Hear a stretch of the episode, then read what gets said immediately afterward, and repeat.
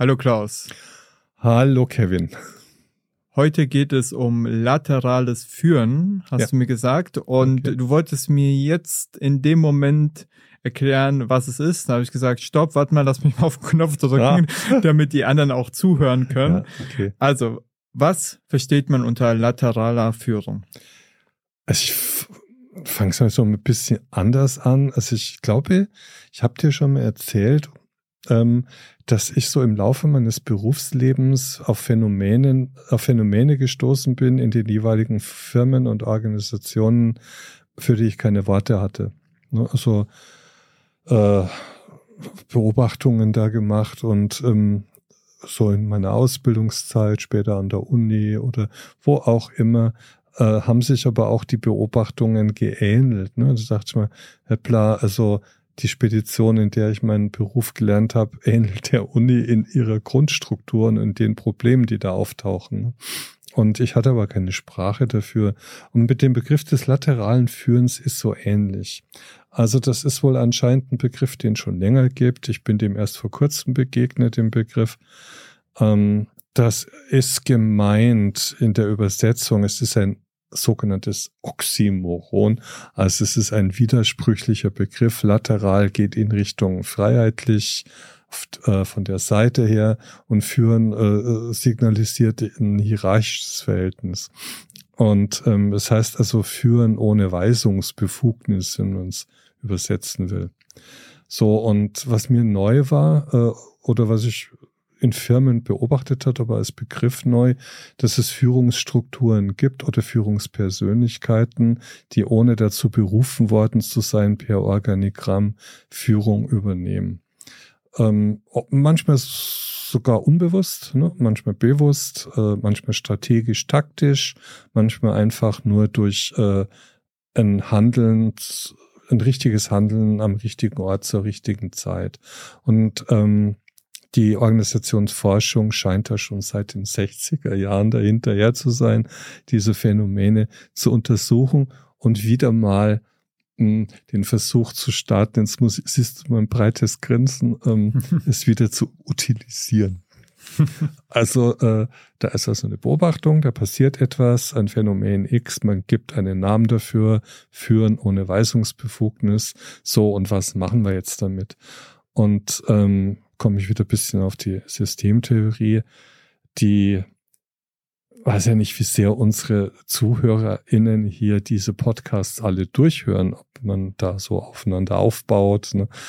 Aber ich mache es ganz kurz. Ähm, eine Lesart für Organisationsstruktur in der Systemtheorie ist die Idee, dass äh, Organisationen aus Entscheidungen bestehen, die wiederum kommen aufgrund von Kommunikation zustande und dass Organisationen drei Seiten haben. Da wird die Schauseite benannt. Das ist ein, die Seite, auf der sich die Organisation so zeigt, wie sie außen gesehen werden will, aber nicht wie sie ist. Da gibt es einen Satz von dem Stefan Kühn, keine Organisation der Welt ist so, wie sie sich nach außen darstellt. Wie stellt sie sich dar? Durch Internetseiten, durch Flyer, durch Messen, durch Events, durch Pressemitteilungen, ähm, was auch immer der Abteilung Öffentlichkeitsarbeit so einfällt. Marketing. Kennst es ja auch, das Spiel der Außendarstellung. So, und dann wird gesagt, es gibt eine Seite, die nennt man dort informale Seite. Das ist alles, grob gesagt, was nicht geschrieben steht. Also was sich in den Untiefen der Organisation so herumwabert, äh, Gestaltungsprozesse durchführt, ohne dass da jemand berufen wäre. Also klassische Beispiele für die informale Seite ist eine, das Wort Indifferenzzone. Also das sind Bereiche, die nicht beschrieben sind, ähm, aber auch äh, äh, Möglichkeiten auftun, sowohl für die MitarbeiterInnen als auch für die Geschäftsführung. Klassisches Beispiel ist eine Klausel im Arbeitsvertrag, ähm, die besagt, dass du hier, wenn du hier angestellt bist, auch an andere Stelle mit anderer Arbeit betraut werden kannst. Würde für den Mitarbeiter, die Mitarbeiterin immer bedeuten, er oder sie wissen also nicht so ganz genau, äh, was sie mal tun werden oder nicht tun werden. Das ist immer in der Dispositionsgewalt dann des Unternehmens, löst Unsicherheit aus, Indifferenz. Und ähm, ja, und die dritte Seite, die kennt man am häufigsten, begegnet uns die wahrscheinlich, das ist die formale Seite. Das ist all das, was irgendwie nachlesbar ist in Form von QM-Prozessen, Handbüchern, ähm, Stellenbeschreibungen, Arbeitsverträgen, also all das, was formal geklärt wird, wie der Laden laufen soll. Und vor allen Dingen dann in ähm, solchen wunderschönen Flussdiagrammen, die dann, machen wir es mal am Personal fest, äh, ein äh, Ablaufschema aufbauen, wie die Personalverwaltung laufen soll, angefangen von der Ermittlung des Personalbedarfs hin zur Personalfindung, äh, ähm, Rekrutierung und dann natürlich durchgezogen diesen Prozess bis zur Entlassung, Kündigung möglicher Mitarbeiter. Weißt du, wie man das auch nennt? Äh, nee, sag. Also es gibt ja die Customer Journey im Marketing für den Kunden, ja. die Reise, die ein Kunde macht. Okay. Und das gibt's auch für Mitarbeiter. Employee Journey heißt es. Ah ja. Ja, gut, das passt auch Begriff auch nicht schlecht. Ja. Ist auch ein relativ neuer Begriff ja. und ähm, beschreibt genau das, was du gesagt hast, ja. den Prozess als ein Fluss. Ja, das ist eine schöne Metapher, ne? So eine Reise durch die Organisation quasi. Ne? Mhm. So interessant ist jetzt nochmal äh, das Zusammenwirken dieser drei Seiten. Also ähm, auf, nehmen wir mal den Personalprozess, den du so als Reise beschreibst. Wer darf denn die Reise in die Organisation antreten? Das ist auf der formalen Seite festgelegt. Auf der informalen Seite kommt es natürlich schon dazu, was wir jetzt hatten, ne, dass ein Trauzeuge auf einmal Chef einer, einer großen Einrichtung wird und das in der Öffentlichkeit ein Riesenbohai macht. Ne, dass dann vom der Staatssekretär so wie noch Greichen den Trauzeugen als Chef dieser Energieunternehmung da setzt. Ne? Wie ist sowas möglich, wenn auf der formalen Seite doch festgelegt ist, wie die Zugangsbedingungen für solche äh, Traumjobs dann in Anführungsstrichen also da geregelt sind. So, also das wäre erstmal jetzt äh, dieses Bild, was in der systemtheoretischen Variante von einer Organisation gezeigt wird. Ähm, es wird auch davor gewarnt, möglichst äh, keine Metaphern zu verwenden für Organisationen, sondern konkret hinzugucken, was tut sich da. So. So, und der Begriff des lateralen Führens, also Führung wird dann erstmal definiert äh, auf der formalen Seite durch das berühmte Organigramm, wobei ein Organigramm ein Paradox ist, weil ähm, eigentlich fast jede und jeder, der mit einem Organigramm äh, mit einem Blick aufs Organigramm sieht, naja, so ist es bei uns nicht. Ähm, das weiß man. Wir hatten das Thema Zufall, Intuition mal vor nicht langer Zeit. Ähm, intuitiv spürt jeder also schon, wo die eigentlichen Führungskräfte sitzen und ähm, wie vielleicht auch Entscheidungen laufen. Und viele Entscheidungen fallen tatsächlich auf der informalen Seite. Und äh, deswegen ist die informale Seite immer mehr in der Forschung auch in den Fokus gerückt. So, laterales Führen, Führen zur Seite. Ähm, ich habe mir überlegt und geguckt in Organisationen, wo kann man denn sowas beobachten? Also wo fallen Führungsentscheidungen ähm, erst einmal vielleicht sogar bewusst. Ähm, jetzt hat dieses thementheoretische Seite drei äh, Säulen identifiziert, auf denen das laterale Führen beruht. Das fand ich spannend, weil da wird die Säule ähm, Vertrauen genannt, ähm, die Säule Macht und ähm, was war das dritte nochmal? Äh, ne, und, und Verantwortung. Ne, ähm, Jetzt ist das äh, äh, eine heikle Nummer. Man müsste also, wenn man äh, laterale Führungen herausdestillieren will aus der informalen Seite, weil man kann ja erst einmal nicht erkennen, wo Lat äh, Führung ohne Weisungsbefugnis stattfindet, dass man nach diesen drei Säulen guckt. Also wie sieht ähm, die Machtverteilung auf der informalen Seite aus? Was heißt denn informale Macht? Was bedeutet es denn? Wonach müsste man da gucken? Also ein Beispiel wäre äh, Macht über Kommunikationskultur in der, im Unternehmen. Also wer ist da äh, vorne am Ball?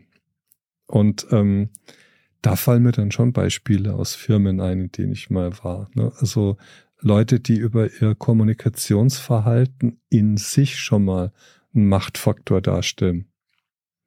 Kennst du sowas? Also besonders begabte äh, Rednerinnen beispielsweise, Leute, die massiv auftreten können, ne, die auch einem äh, Chef oder einer Chefin schon auch mal Kontra geben. Ne.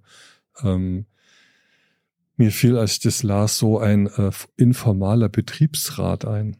Also Leute, die sich auch für Interessen von Kolleginnen einsetzen, der Führung gegenüber und die zeitweise dann sogar Personalentscheidungen mitfällen, indem sie einen Einfluss darauf haben, wer eingestellt wird.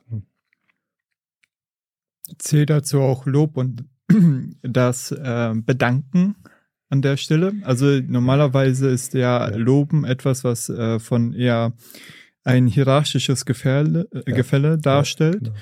Jemand lobt eine andere Person und stellt sich somit über diese Person ja, ja. bewertet die, die Handlung. Ne? Ja. Und das äh, Bedanken ohne, ähm, ja, ich, ich sag mal so intensiv trefftigen Grund, weil da wirklich man was bekommen hat, sondern einfach auch in Moderation, wie beispielsweise Danke für deinen Beitrag. Wenn das jetzt ein in einer Teamsitzung jemand aus dem Team macht, muss jetzt nicht gegenüber der Führungskraft sein, aber gegenüber einem anderen ähm, Mitglied des Teams und so, ah, ähm, Jürgen, cool, danke für deinen Beitrag. Ich hätte noch die und die Ergänzung. Ja. Ähm, allein schon dieses Danke für deinen Beitrag äh, suggeriert vielleicht ein hierarchisches Gefälle und in der Wahrnehmung der anderen könnte sein, dass es hier eventuell die informelle Führungskraft, die den Laden am Laufen hält. Ja. Und was ich auch mal gelernt habe, ähm, ähm, das war lustigerweise in irgendeinem ähm, ähm, Online-Kurs. Ähm, jetzt komme ich aber jetzt nicht drauf. Egal. Ähm, da ging es darum, ähm, auch von der Seite, also von einer Metaposition heraus, ein Gespräch zu beobachten. Ja. Und ähm, ein Diagramm anzufertigen, hat auch einen Namen, erinnere ich mich auch nicht mehr leider dran. Ähm, wie die Blickrichtung, also wer wann wie oft angeguckt wurde. Ja, genau. Weil so meistens ja. die eine Person, die am meisten angeguckt wurde, ja. aber jetzt nicht unbedingt die ganze Zeit eine bestimmte Person am häufigsten anguckt, sondern immer jede Person ja gleichermaßen oft anguckt, ist die informelle Führungskraft die Entscheidungskraft in dieser Gruppe. Und das ist wichtig zu verstehen, wenn man an den Entscheider ran möchte, beispielsweise in Ver äh, Verhandlungsprozessen oder ja. äh, Verkaufsgesprächen unter anderem. Ist, gehört das so dazu? Das gehört genau da dazu, um, um rauszukriegen, wie die informalen Machtstrukturen beschaffen sind. Das ist ein feines Beispiel mit diesem Zuteilen von Dankbarkeit oder auch äh, Aufforderung, etwas zu tun oder zu lassen. Also etwas, was normalerweise der Führungskraft zusteht. Wenn da die Führungskraft, die formale Führungskraft nicht sofort interveniert und so sowas sich zu einer Struktur heranbildet, ne, dann ist die äh, laterale Führungskraft etabliert. Ne, dann äh, wird auch die ähm, angesprochen, wenn es äh, Probleme gibt oder wenn ähm, Entscheidungen notwendig sind. Ne, dann hast du die etabliert, vielleicht sogar ohne, dass der Person das bewusst ist. Ne? Oder wenn sowas wie ein Führungsvakuum existiert, dass eine Führungskraft in Führungsentscheidungen äh, schlichtweg nicht hineingeht. Ne? Ähm, dann gibt es Menschen, die fließen wie so eine Flüssigkeit in dieses ähm, Machtvakuum hinein und füllen das dann mit ihrem Verhalten, vielleicht auch Dominanzverhalten dann ne, oder aggressiven Verhalten oder einfach auch nur fachlich überzeugenden Verhalten, muss man ja nicht immer so negativ sehen, füllen die so ein Machtvakuum dann sofort aus. Dann wird behauptet, ähm, eine Macht kann man auch beobachten daran, inwieweit einzelne Personen vielleicht auch einen intensiven, tragenden Kontakt zu wichtiger Kundschaft hat. Also auch daraus erwachsen informale Machtstrukturen. Was genau heißt es? Das habe ich. Ja, nehme an, du bist im Einkauf tätig oder im oder in der Akquise, im Verkauf und hast zu einem Großkunden einen informalen Kontakt äh, zu einer tragenden Person auf ja. Kundenseite, ja, ja. sodass also die Firma abhängig ist davon, dass du ähm, ähm, nicht von deinem Job gekickt wirst durch eine unvernünftige Personalentscheidung, weil du dann vielleicht Gefahr läufst, den äh, Kunden X zu verlieren. Mhm. Also daraus, ähm, ja, und eine dritte Variante wäre dann Expertenwissen. Also manche MitarbeiterInnen können ihre Machtposition in ihre informale festigen, weil man auf sie nicht verzichten kann. Das hast du oft im IT-Bereich, wird beschrieben. Oder aber auch, ähm, ich komme ja aus der Insolvenzberatung, da war es auch so, dass in manchen Anwaltskanzleien das Spezialwissen über das Bearbeiten von ähm, Insolvenzen bei manchen so groß waren, so gefestigt, dass man auf diese Kollegen nicht verzichten konnte. Ne? Und die hatten dann natürlich schon auch die Möglichkeit, so die kleinen Wilden, die kleinen Heftigen da raushängen zu lassen, ne? ähm, ihre Machtpositionen in ihre, ihre informalen auch zu nutzen. Es gibt sicher noch mehr an Machtstrukturen. Es gibt auch interne Gruppen, Klicken, die sich bilden, die dann als Gruppe eine Macht ausüben können. Wir hatten mal über die Raucherecke geredet, kannst dich mal erinnern ähm, wo eine Kollegin merkte, sie hat die Macht verloren. Die war dann ganz stillschweigend in das auf die Raucherecke übergegangen, ne, taucht im Organigramm auch nicht auf. Und so gibt's ganz viele Möglichkeiten, da mal danach zu gucken, äh, wo die Säule Macht, wie sich die auf der informalen Seite zeigt. Das kann man dann mit Hypothesenbildung angehen als Organisationsentwickler. Man kriegt es vielleicht über den Flurfunk raus, über die Gerüchte, aber auch äh, über das, was man teilnehmende Beobachtung nennt, wenn man in so einen Betrieb reingeht. Zweite Säule des lateralen Fühlens, Führens ähm, fand ich auch spannend, ist, äh, oder nee, nochmal zurück zur Macht. Die Macht wird aber auch da nicht nur als negativ gesehen. Macht heißt eigentlich auch Gestaltungsmöglichkeiten. Also Macht nicht nur in Form von ich hintergehe da was oder unter, und, äh, unterwandere da etwas. Das wäre dann eher bei dem Begriff der Unterwachung, den wir ja nochmal demnächst vielleicht machen.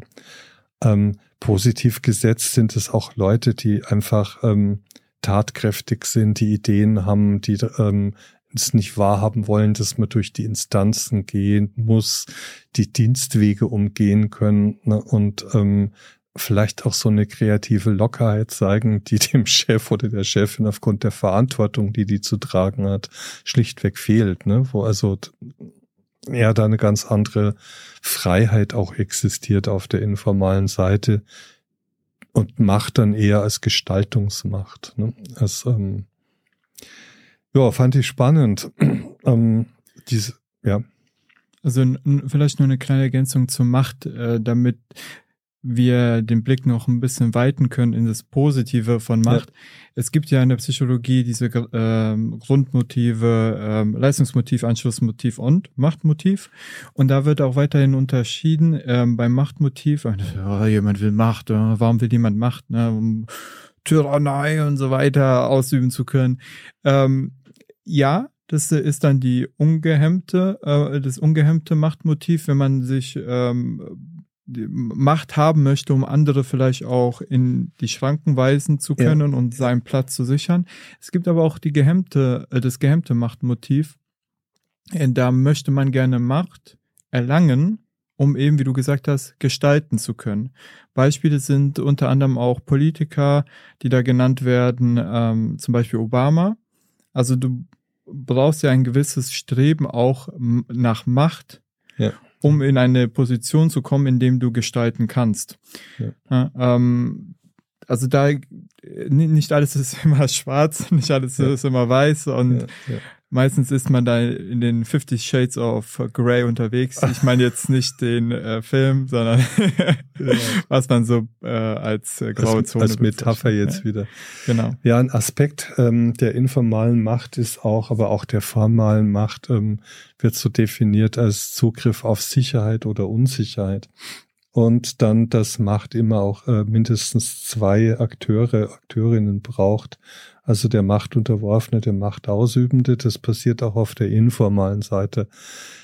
Ja, das fand ich eine interessante Definition. Absorption von Unsicherheit. Also wer kann in welcher Form und mit welcher Nachdrücklichkeit Sicherheit vermitteln, ne, wonach auch alle streben. Auch in Organisationen sind wir als Personen ja ähm, doch danach bestrebt, ähm, Sicherheitsgarantien zu bekommen, zum Beispiel auf Erhalt des Arbeitsplatzes. Äh, das, ja, hatten wir ja auch schon mal das Thema, die Kunst eines Chefs Unsicherheit zu erzeugen, indem er oder sie die Unsicherheit der ganzen Unternehmung immer wieder äh, auf ähm, die Agenda bringt. Ne? Unsere Zahlen sind so schlecht. Wir brauchen von euch alle Ideen und alle Kraft und alle Power. Und das wird wie so ein Mantra ne? immer und immer wieder äh, wiederholt. Vielleicht sogar mit dem strategischen Ziel, diese Unsicherheit zu erzeugen, damit die Macht zu festigen. Also das waren jetzt mehrere äh, Aspekte von Macht, ne? Gestaltungsmacht, Unsicherheitsabsorption, Kontakt mit irgendwelchen ähm, Kunden, Macht über interne Kommunikationsstrukturen, die vielleicht zu fördern oder zu unterbinden. All das würde sich unter dem Begriff, das fand ich interessant, unter laterales Führen äh, subsumieren lassen. Ne? Das sind alles Führungsqualitäten oder Führungseigenschaften auf der informalen Seite. So, und dann kam der Begriff des äh, Vertrauens ins Spiel. Mhm. Das war ja die erste Säule Vertrauen, die, zweite war Macht, Säule. genau. Ja, die erste Säule Macht, die zweite ähm, Vertrauen. Oder anders, ja. Okay, gut. Ja, Vertrauen ist ein interessanter Begriff, weil wer vertraut wem, aus welchen Gründen äh, wäre da zu untersuchen in einer Organisation. Vertrauen ist ein heikler Begriff. Ähm, da musste ich auch innerlich ein bisschen schmunzeln, weil derjenige, der einem anderen erstmal einen Vertrauensvorschuss gibt, geht auch ein hohes Risiko ein, dass dieses Vertrauen missbraucht wird. Ne? Ähm, im, äh, ja, du kannst also dann tatsächlich ähm, auch über so, so eine Vertrauensvorschüsse, die du Menschen gibst, eine Führungsqualität entwickeln. Das war mir persönlich neu. Ne? Ich habe gedacht, okay, Führung hat immer was mit Macht und Durchsetzungsmöglichkeit, mit Strategie und Taktik zu tun. Aber allein durch ähm, dadurch, dass du einem Menschen vertraust, kannst du, äh, ohne dass du das willst. Also ich will nicht dauernd irgendwie taktische äh, äh, Mittel da in, in ähm, ja, klar, ja, ja. mutmaßen, mhm. sondern ja, ich vertraue einem Kollegen, ähm, äh, der oder die bekommt mit, dass ich ihr äh, oder ihm vertraue. Damit löse ich vielleicht ein Gegenvertrauen aus. Ähm, so, wenn so eine vertrauensvolle Ebene zwischen einzelnen Kolleginnen entsteht, ne, dann entsteht wieder ein eigenes soziales System innerhalb des großen Ganzen. Und diese Leute, die sich untereinander vertrauen, bilden dann möglicherweise wieder einen Machtfaktor. Ob positiv oder negativ genutzt, ob förderlich oder hinderlich, ist da mal dahingestellt.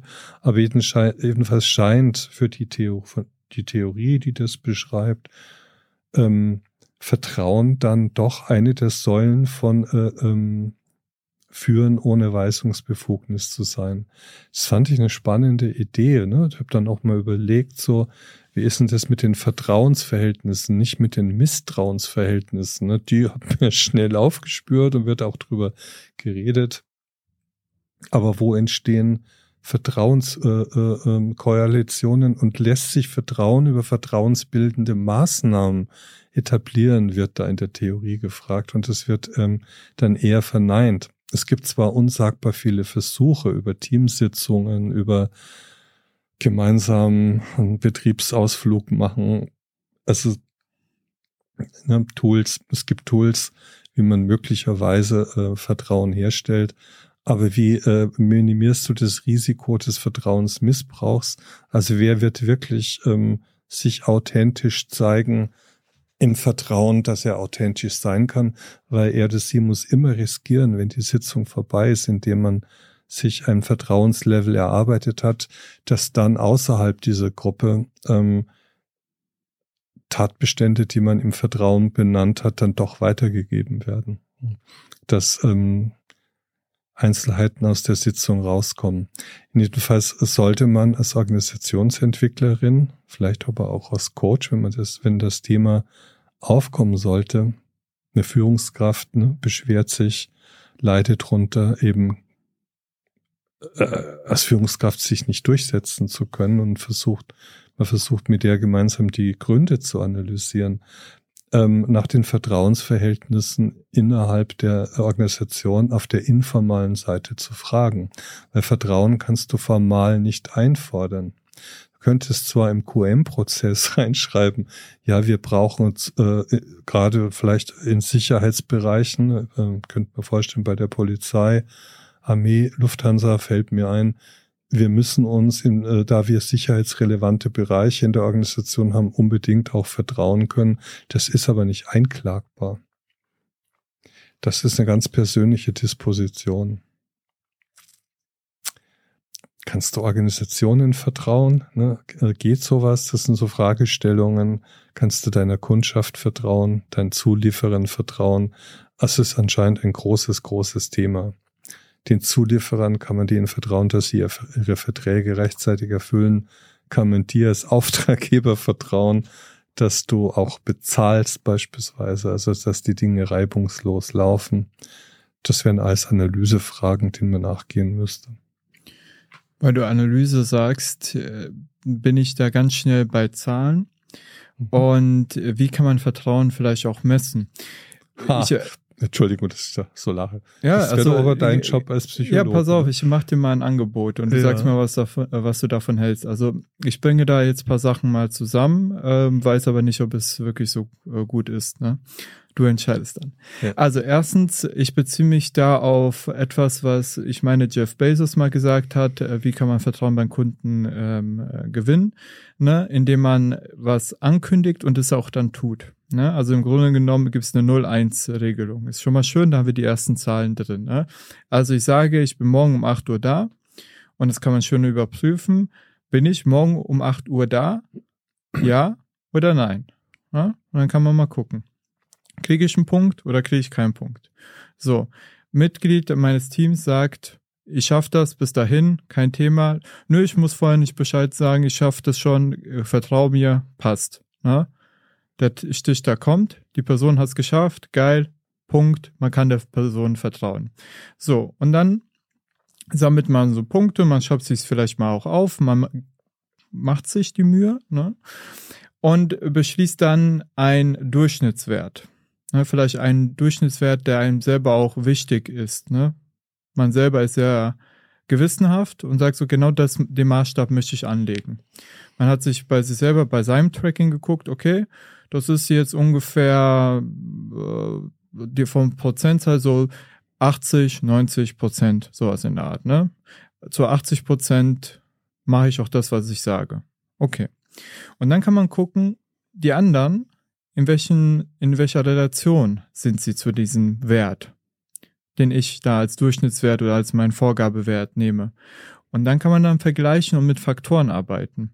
Das habe ich mir mal sagen lassen, ist anscheinend ein gängiges ähm, äh, Vorgehen in der BWL, ne? dass ja. man guckt, sich einen Durchwert, äh, Durchschnittswert nimmt und dann vergleicht man die anderen äh, Werte, die jeder mal bringt, im Vergleich zu dem Durchschnittswert und errechnet dann den Faktor. Also jemand ist er hat den Faktor 2, bedeutet es doppelt so gut wie der Durchschnitt. Jemand, der unterhalb eines bestimmten Mindestwerts äh, kommt, also zum Beispiel 0,75 oder sowas in der Art, ist äh, vielleicht nicht geeignet, im Team zu sein und so weiter. Und so könnte man eventuell zu meine ja, ja, äh, ja, neu erdachte Idee, ähm, auch Vertrauen messen. Also mhm. wie viel Vertrauen ist mir wichtig, wie viel muss es denn sein? Vielleicht lege ich das a priori fest und danach ähm, gucke ich mal wie sind denn die Leute im Verhältnis dazu? Also wie oft halten sie ihr Wort? Wie oft tun sie genau das, was sie ähm, versprochen haben oder worauf man sich geeinigt hat? Das heißt jetzt aber nicht, will ich noch fairerweise dazu sagen, ähm, dass man einfach guckt, welche Aufgaben ähm, werden erledigt und welche nicht, sondern wenn man ausmacht, pass auf, ich erledige die Aufgabe und wenn es eng wird, sage ich Bescheid und dann wird's eng und dann sagt die Person Bescheid, dann ist es auch ein Punkt. Dann ist die Aufgabe zwar nicht erledigt, aber die Person hat sich an das gehalten, was man ausgemacht hat. Also das ist immer wichtig, genau zu wissen, für beide Parteien, was hat man ausgemacht. Vielleicht kann man das ja auch irgendwie. Ich merke gerade, ich komme ins ähm, Gestalten rein. Äh, vielleicht auch irgendwie ähm, schriftlich äh, festhalten, wie man untereinander wie man miteinander agieren möchte bei der Aufgabenerledigung. Und dann hat man ein, eine Möglichkeit, Vertrauen wirklich zu messen, auch wenn es gleichzeitig ein Gefühl ist. Aber dieses Gefühl könnte sich schneller, äh, könnte schneller eintreten, wenn man die Gewissheit durch Zahlen hat, die Sicherheit durch Zahlen mhm. hat. Okay. So, was hältst du davon? Wow, ich bin in, bei sowas in einem Dilemma. Auf der einen Seite sage ich, oh, super, super Idee, da kann man äh, so Algorithmen erfinden, ne? man könnte ja das äh, ausweiten, nicht nur auf so einfache Ja, Nein, erfüllt äh, etwas oder erfüllt nicht, sondern es kann man ja komplexer gestalten. Man kann möglicherweise irgendwann Chat-GPT zur Rate fragen, ja, kann ich äh, dem Kevin vertrauen in der und der Angelegenheiten? Was meinst du so? Du kennst ihn doch so vom Internet her. Ähm, ist faszinierend, ne? Ähm, ob man sowas wie Vertrauen, äh, so was so urmenschliche äh, darauf basiert, eigentlich jede soziale Gemeinschaft basiert eigentlich auf Vertrauen. Ähm, Vertrauen äh, äh, im Betrieb würde heißen, dass du weniger kontrollieren müsstest, ne, dass vieles an Aktivitäten nicht in Kontrolle und in äh, all diese Dinge fließen müsste, stell dir mal vor, ein Team, das sich blind vertrauen würde, so als Idealvorstellung, was du dann als Teamleitung alles nicht mehr machen musst, ne? oder als Chef von mehreren Teams. Super, es ist fast schon eine utopische Sache. Ne? An der, anderen Seite glaube ich, dass ich sowas, wie du jetzt äh, gerade geschildert hast, so Situationen, wo ich eigentlich mich darauf verlassen kann, dass wenn ich beispielsweise einen Fehler mache, ne, dass äh, ohne dass was vereinbart ist und ohne dass jetzt gleich messbar ist, dass Kollegin oder Kollege ähm, mich nicht auflaufen lässt, sondern ähm, vielleicht sogar stillschweigend meinen Fehler ausbessert, ne? ähm, damit äh, nichts anbrennt in der Abteilung oder für die ganze Firma. Also das ist schon eine Sache, die, die, wenn das zwischen Menschen etabliert wird in einer Gruppe, einer Abteilung, also das hat schon Schlagkraft, würde ich mal sagen. Also gegen so eine, äh, so eine Gruppe von Menschen, die sich vertraut, glaube ich, ist ein großer Macht- und Führungsfaktor. Ähm, weil die genießen wahrscheinlich auch Vorteile im operativen Geschäft, was auch immer das sein mag. Ne? Ich denke wieder äh, beispielsweise an an Organisationen, äh, in denen sicherheitsrelevanten Laufrelevanzen notwendig sind, also die sich blind aufeinander verlassen müssen, weil es vielleicht um Leben und Tod geht auch. Ne? Fällt mir Polizei ein, Feuerwehr vor allen Dingen, technisches Hilfswerk, das jetzt dann in die Ukraine fährt, ne, zur großen Katastrophe. Das sind alles Organisationen, wo das wahrscheinlich das laterale Führen sogar eine große Rolle spielt. Also wo ich nicht immer den Instanzenweg gehen kann, wenn eine Entscheidung notwendig ist, ne, sondern wo ich mich auch auf Vertrauensbeziehungen äh, stützen kann, wenn ich eine Entscheidung fälle oder wenn eine Gruppe eine Entscheidung fällt und die möglicherweise dann nicht ganz so prickelnd war ähm, und man den Instanzenweg, den Dienstweg umgangen ist, notwendigerweise, weil keine Zeit war, den Dienstweg einzuhalten finde ich eine ganz wichtige Säule und ähm, berechenbar, glaube ich, zu teilen schon. Ist es denn künstlich herstellbar über, also da gibt's, da bin ich skeptisch. Ne? Ist das etwas, was informal über Kommunikationswege langsam wachsen muss? Ähm, sind wir, ist die Fähigkeit, vertrauensbildend mit Menschen umzugehen, vielleicht nicht doch schon in der Spätmoderne, in der kapitalistischen etwas zerrüttet. Ja, also. Das wäre eher so mein Problem. Ich würde mal die These in den Raum werfen, dass wir ähm, so oder so eine Buchhaltung führen. Eine innere, meinst du? Eine ja, innere? Ähm, und eine sehr genaue Auswertung über die Beziehungsgefüge, die wir haben. Ne? Also es gibt ja einige Theorien, die ähm, auch darauf, äh, die unser, unser unser Hirnwachstum ähm, auch dadurch begründen, ähm, weil es immer, weil wir mehrere komplexe Zusammenhänge in zwischenmenschlichen Beziehungen verstehen mussten. Also wenn man bedenkt, dass ich verstehen muss, was machst du, was mache ich, dann wie stehen wir zueinander, welche Bedeutung könnte es haben, auch in verschiedenen Ordnungen. Ne? Und wenn da noch eine dritte Person dazukommt, frage ich mich natürlich, in welcher Beziehung stehst du zu dieser Person, diese Person zu dir, dann ich zu dieser Person, diese Person zu mir. Wie äh, stehen wir beide eventuell zu dieser Person? Sind wir eine Gruppe? Also eine kleine Zweiergruppe und ja, mögen ja. diese Person nicht oder und so weiter und so fort. Ne? Und dann kommen noch eine weitere Person dazu, noch weitere Personen und dann musst du die ganzen Beziehungsgefüge verstehen und vor allem, wer hat wem wann was getan, wem bin ich vielleicht noch was schuldig, die ganze ja. Reziprozität ja. an der Stelle ja. und ich frage mich tatsächlich, ist es denn ähm, nicht vielleicht auch hilfreicher für die Beziehung, wenn man aus diesem gefühlstechnischen der, der gefühlsorientierten Buchhaltung eventuell in eine tatsächliche zahlenbasierte Buchhaltung geht, in bestimmten Fällen, weil es auch sehr aufwendig, weil wir ganz genau wissen, Gefühle und Emotionen können unser Urteilsvermögen äh, beeinflussen. Je nachdem, in welchem Zustand wir auch sind, können wir auch andere ähm, Entscheidungen fällen und würden anders am nächsten Tag mit einer anderen Emotion ähm, nachträglich entscheiden. So, was heißt das für ein Mitarbeitergespräch beispielsweise? Gehe ich da hin und sage, na, mein Gefühl sagt mir, ich kann dir vertrauen oder nicht. Ich meine, was wäre das denn für eine Gerechtigkeit? Äh, hab einen miesen Tag, ne, und dann denke ich mir so, mh, und ge äh, gerade eben hat der auch nochmal was Schlechtes getan. Ich bin so so genervt, weil Beziehungsstress und sonst was. Dem gebe ich mal richtig auf die Mütze und dann legitimiere ich wegen meiner inneren Buchhaltung, die durch diese Emotion verfälscht ist eventuell, mhm. mein Verhalten. Und dann denkt sich der Mitarbeiter, was ist mit meinem Chef los? Das ist ein Arschloch. Ne? Also ich frage mich, ob es da nicht sinnvoller wäre, hinzugehen und zu sagen, okay, ich orientiere mich nur an dem, was ich tatsächlich beobachtet habe und dem, was ich mir notiert habe, an dem und dem Tag das und das gemacht und so weiter, ist es nicht eine viel größere Fairness- und Vertrauensbildungsmaßnahme für eine Beziehung, als es eben nicht zu tun? Ähm, wenn du mich das so direkt fragst, würde ich sagen, ja, klar, wenn das denn möglich und umsetzbar wäre. Also wenn es tatsächlich ein faires äh, ja, äh, Evaluationsverfahren gäbe, Zuordnung von Zahlen, von Algorithmen. Ähm, wie könnte das denn aussehen? Wenn das fair gestaltet wird, wäre ich da dafür. Aber jetzt kommen ja diese ganzen Untiefen ähm, äh, der Kommunikation und der, ähm, wie, wie ist das erfassbar? Also wir hatten über die Intuition geredet und hatten da auch dafür plädiert, dass intuitive Entscheidungen ihren Platz haben sollen. Ähm, ja, ich versuche gerade dieses Verhältnis zwischen ähm, zahlenbasiertem Vertrauen ähm, und ähm, dem intuitiven und äh, diesen Seiten, diese Kombinationen, diese Wechselspiele, diese, diese ähm, Rückkopplungseffekte zu denken.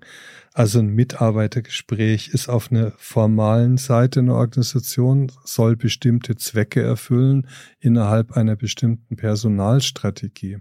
Das heißt also, das ganze Gespräch ist ohnehin erstmal ähm, zielorientiert in eine bestimmte Richtung. Ähm, Mitarbeiterentwicklung heißt auch nicht zwangsläufig, dass man den Mitarbeiter als Individuum entwickelt sehen möchte, sondern hier äh, werden, so steht es zum Beispiel hier bei dem Kühn im Büchle drin, ähm, Personalentwicklung ist eigentlich eine, äh, den Mitarbeiter zu richtigen Entscheidungen zu entwickeln, nicht unbedingt zu einer vertrauenswürdigen Person. Also ein Mitarbeitergespräch ist immer ein formal sehr künstlich aufgesetztes etwas ne? Mhm. und auch äh, hierarchisch gesetzt. Da gibt es einen, der das führt. Ähm, hier mit diesen Vertrauensebenen ist eher die informale Seite gemeint. Also welche Steuerungsmöglichkeiten hätte denn jetzt der Mitarbeiter im Mitarbeitergespräch seine Interessen durchzusetzen? Würde da Vertrauen eine Rolle spielen? Also könnte ich auf den Chef vertrauen, weil ich ihn länger kenne, könnte ich auf eine bestimmte Art und Weise mit dem reden, was vielleicht auch aus dem formalen Rahmen rausfällt. Habe ich ein informales Wissen über den Chef, das ich in dem Gespräch nutzen kann. Oder vielleicht werde ich auch gar nicht zum Gespräch geladen, weil ich äh, informelle Kanäle habe. Komm, ich helfe dir mal ein bisschen. Äh, sorry, habt ihr gerade gegen den Fuß getreten aus Versehen. Äh, das meinte ich jetzt nicht mit der Hilfe. ja. Ich helfe dir mal ein bisschen. Ich habe noch ein Gegenargument äh, zu meinem. Ja. Ähm, angenommen, jemand hat jetzt wirklich einen Score von 100 Prozent, hat jedes Mal das getan, was äh, die Person auch versprochen hat zu tun, hat sich gemeldet, hat kommuniziert, wie sie es versprochen hat. Super, perfekt. Ja. Und dann kriegst du das Gefühl, irgendwie vertraue ich der Person trotzdem nicht ganz. Irgendwie ist, ich kann es rational nicht erklären, ja. aber irgendwie ist da etwas. Da kannst du ja so viele Scores haben, wie du willst. Ein Vertrauen bildet sich dadurch nicht, weil du irgendwie was äh, mitbekommen hast, unbewusst, was dich daran hindert. Und im Endeffekt ist Vertrauen ja etwas, was eine gewisse Stimmigkeit ja mit sich bringt, eine Gefühlsebene. So, ja. Und die kann man vielleicht begünstigen mit solchen Zahlen, aber nicht ähm, ausschließlich dadurch erzeugen wäre mein Gegenargument auch an der Stelle. Ähm, und damit würde ich tatsächlich das mal äh, abschließen, weil ich merke, dass ich das Gespräch in eine Richtung für die zwar für mich sehr interessant ist, aber ja, von, den, von den Säulen ablenkt. Deswegen wollte ich nach der dritten Säule jetzt nochmal fragen. Ja. ja, die dritte Säule ist auch so ein positiv besetzter Begriff, der heißt Verständigung. Also ähm, Ach, äh, Verständigung? Ja, Oder vorhin hast du, glaube ich, Verantwortung gesagt. Ja, genau, das fiel mir jetzt, äh, äh, ja, Verantwortung.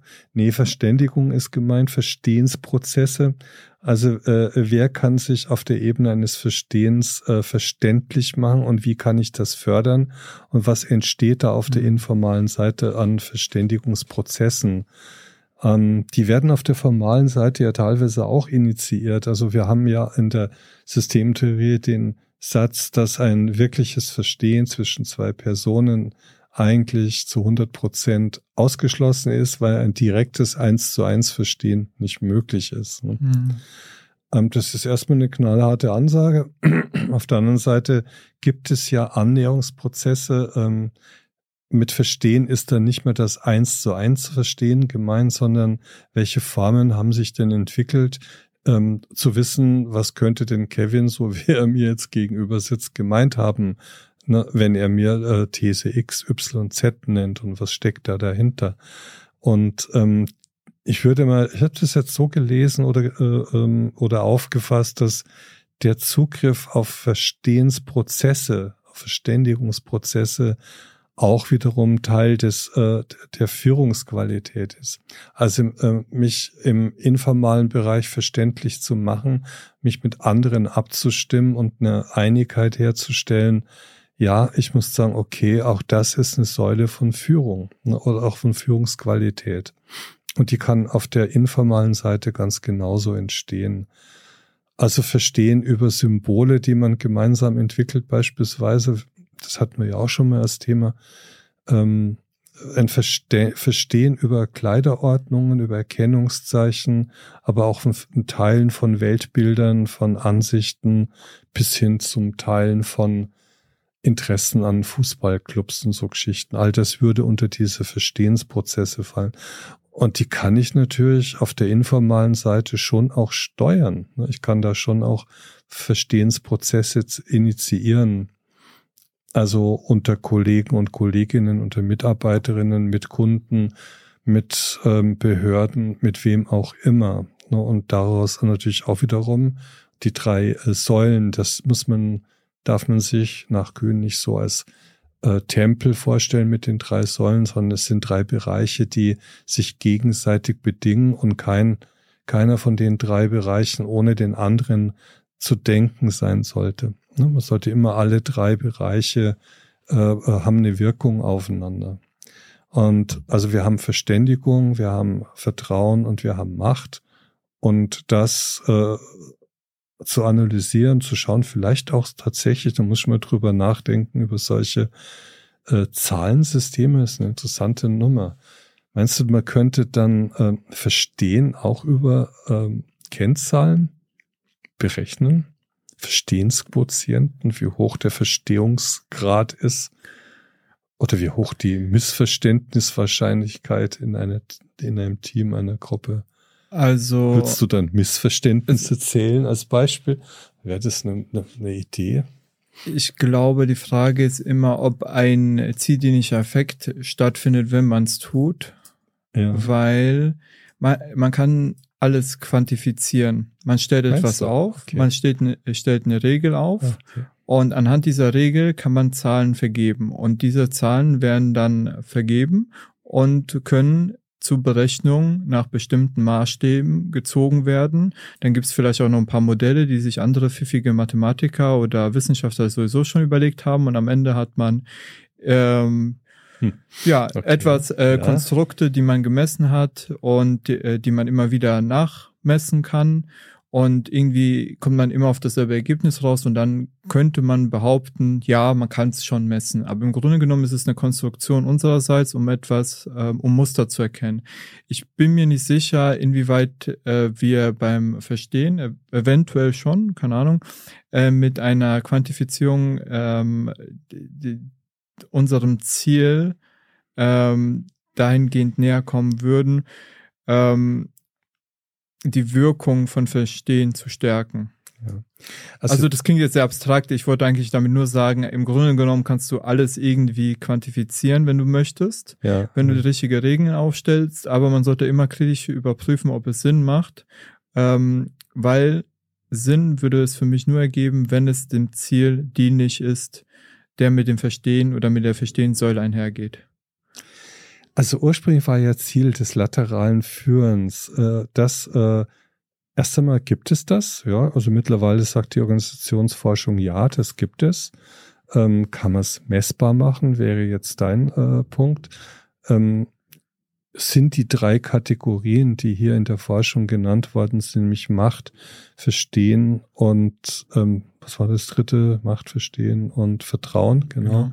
Sind es Kategorien, mit denen man äh, dem lateralen Führen, also im Führen ohne Weisungsbefugnis auf die Spur kommt? Und dann die letzte Frage, kann ein Management diese ähm, informalen Strukturen sinnvoll nutzen? Ne? Ähm, also ich finde das faszinierend ohne Ende. Ne? Ähm, ich denke ja, dass das möglich ist. Ich weiß nicht, ob es über so eine Quantifizierung funktionieren kann. Aber es ist ein Bereich, der mir, wie gesagt, äh, in allen Organisationen, in denen ich war, ob das nun politische Organisationen waren, profitorientierte Organisationen, Hilfsorganisationen oder einfach nur ehrenamtliche, ähm, äh, sowas wie Karnevalsverein. Also überall spielt sich eigentlich dasselbe ab. Das, äh, diese Behauptung, die finde ich spannend, ne, dass das ein Strukturmerkmal von Organisationen schlechthin ist, dass es laterale Führungsstrukturen in jeder Organisation aufspürbar sind. Und ah, dass man der Führungskraft ganz schön viel Druck machen kann. Ne? Ähm, oder die Führungskraft, wenn sie das übersieht oder sich darüber keine Gedanken macht, möglicherweise doch ziemlich äh, erstens mal die Ressourcen äh, nicht nutzen kann, ne, die da drin liegen. Das ist ja ein unheimliches Kreativitätspotenzial aber auch äh, zum Beispiel Putschversuche nicht mitkriegt und sich wundert, wenn sie dann weg, weggeputscht worden ist.